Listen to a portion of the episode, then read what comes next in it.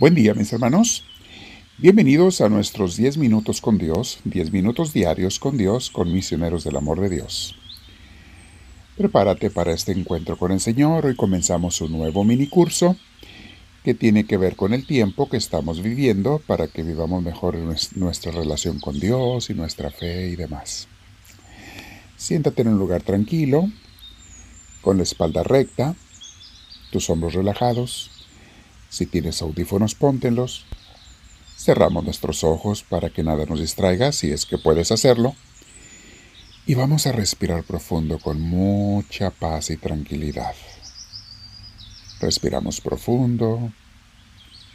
Nos llenamos de Dios. Dejamos que Él nos comience a hacer sentir su presencia poco a poco.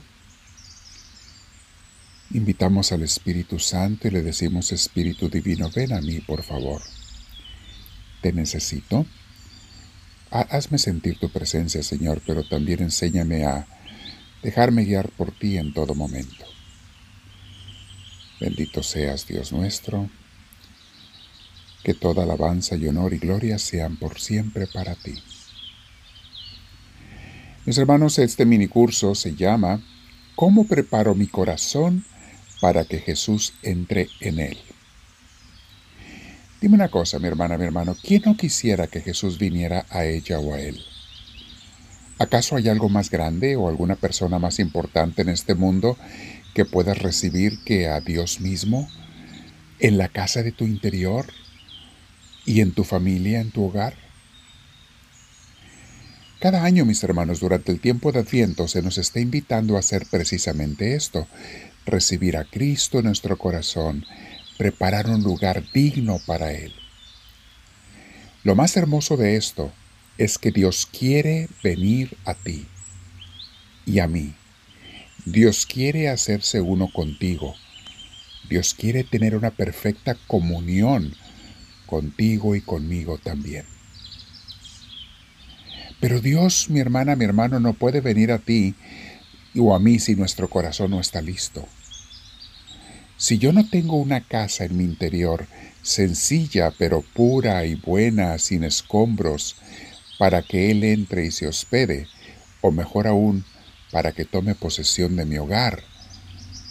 Eso es lo que yo quiero que Él haga, pero si no tengo esa casa lista, ¿cómo lo va a hacer Él? Acuérdate, mi hermana, mi hermano, que no puedes juntar la luz con la oscuridad, el bien con el mal. Dios nunca va a poder entrar, por más que Él quisiera, a un corazón que haya aceptado el pecado. Todos a veces caemos en pecado, pero nunca debes de aceptarlo. Debes de rechazarlo y pedir perdón a Dios. Pero si alguien ha aceptado vivir con un pecado, de cualquier pecado, grande o pequeño, no puede entrar Dios allí a ese corazón. La luz y la oscuridad no se mezclan. Hay varias cosas que yo tengo que hacer para limpiar mi casa, que todos tenemos que hacer y poder recibir a Cristo. Veremos estas cosas que tenemos que hacer durante las próximas oraciones, en los próximos días y en las meditaciones que tendremos aquí con misioneros del amor de Dios.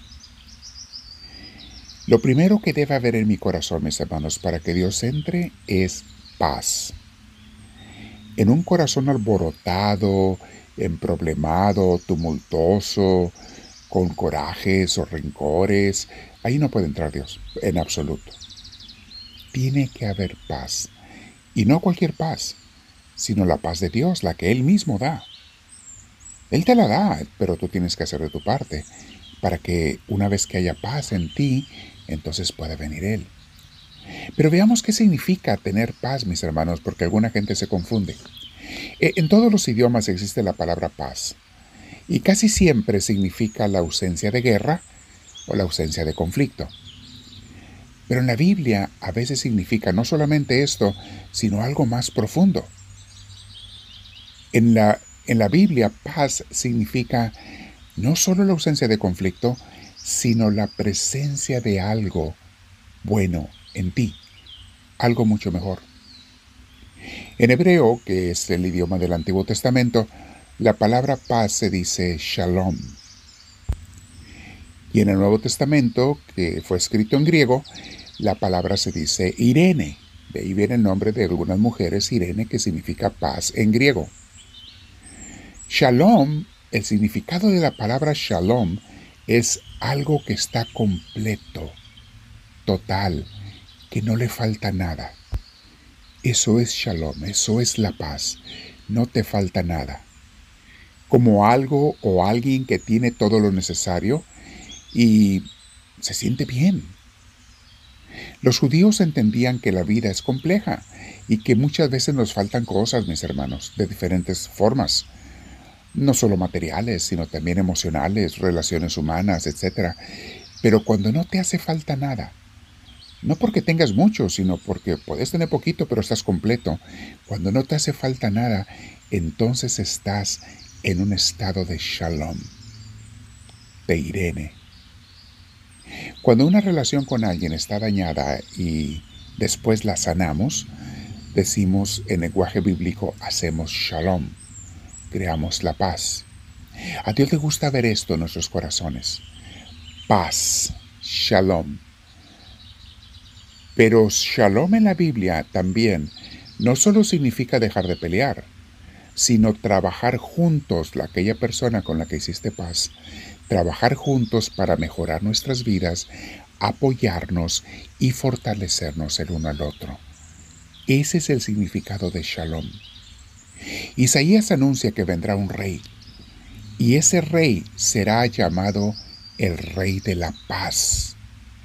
En Isaías 9:5 leemos esto, un texto muy hermoso. Dice, porque un niño nos ha nacido, un hijo se nos ha dado. Le ponen en el hombre el distintivo del rey y proclaman su nombre. Es consejero admirable, Dios fuerte, Padre que no muere, príncipe de la paz. Palabra de Dios. Ahí está. Jesús es precisamente el príncipe y el rey de la paz. Es algo que a Dios le encanta y que Él necesita para venir a ti y a mí.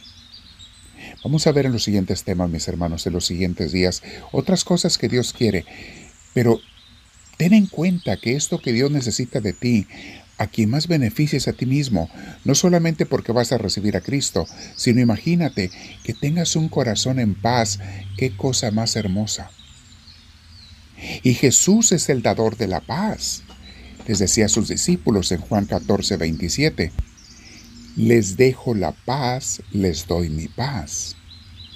La paz que yo les doy no es como la que da el mundo, que no haya en ustedes ni angustia ni miedo. Y en Efesios 2.14, Él es nuestra paz. Él ha destruido el muro de separación, el odio, y de los dos pueblos ha hecho uno solo en su propia carne. Mi hermana, mi hermano, tú y yo tenemos que ser personas de paz y hoy vamos a orar sobre esto y meditar. Quédate un buen tiempo en oración. Ser personas de paz, no solamente personas que no hagamos conflictos, sino que estemos fincando y fortaleciendo las relaciones humanas, la paz entre nosotros. Vamos a quedarnos un rato meditando con el Señor. Señor, me estoy preparando o quiero prepararme para recibirte a ti en este tiempo. Por favor, abre mis ojos, mi corazón, mi mente, transfórmame en lo que sea necesario para que yo tenga ese shalom, ese irene en mi corazón, esa paz que tú das, y así puedas venir a mí. Me voy a quedar meditando y orando con mis hermanos, cada quien en su lugar, pero pensando todos juntos en Dios. Háblame, Señor, que tu siervo te escucha.